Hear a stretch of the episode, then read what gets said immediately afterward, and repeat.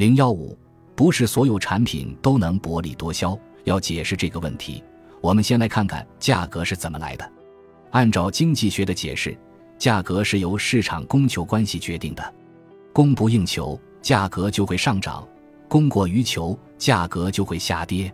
反过来说，在消费水平一定的情况下，市场上某种商品的价格越高，消费者对这种商品的需求量就越少，消费者也就可能少买或不买这种商品。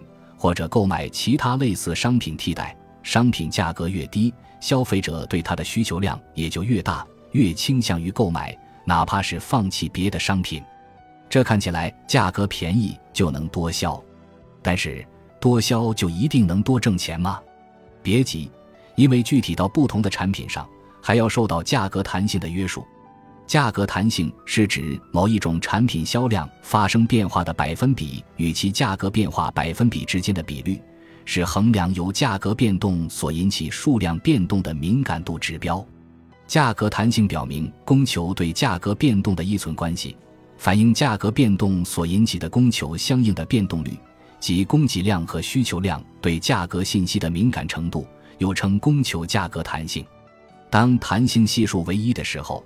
销售量的上升和价格的下降幅度是相抵的，零至一之间的弹性意味着价格上升带来的需求减少有限，因而将使总收益上升；而价格下降所能带来的需求上涨有限，从而使总收益下降。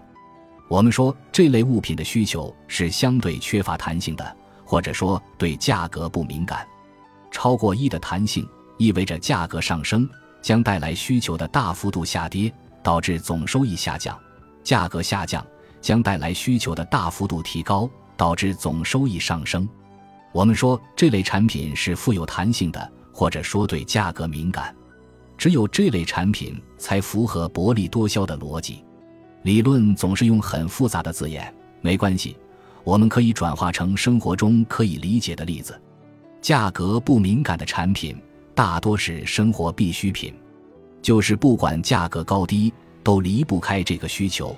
比如盐，很多朋友可能不知道，盐和香烟一样，都是国家专营，利润比较高。为什么？因为这是必需品，消费者对这个产品的需求无可替代，价格再涨也必须得买。另一个例子就是非生活必需品，这类产品大多有替代产品。产品的价格弹性就比较大，比如猪肉，猪肉价格涨了，消费者就不买猪肉，改去买牛肉了；猪肉的价格跌了，那些消费鸡肉、牛肉的消费者就又都来买猪肉了。由此可见，对于价格弹性比较小的商品，商家会倾向于设定比较高的价格，因为消费者无论如何都必须要买，价格越高，利润越高。对于市场竞争比较激烈。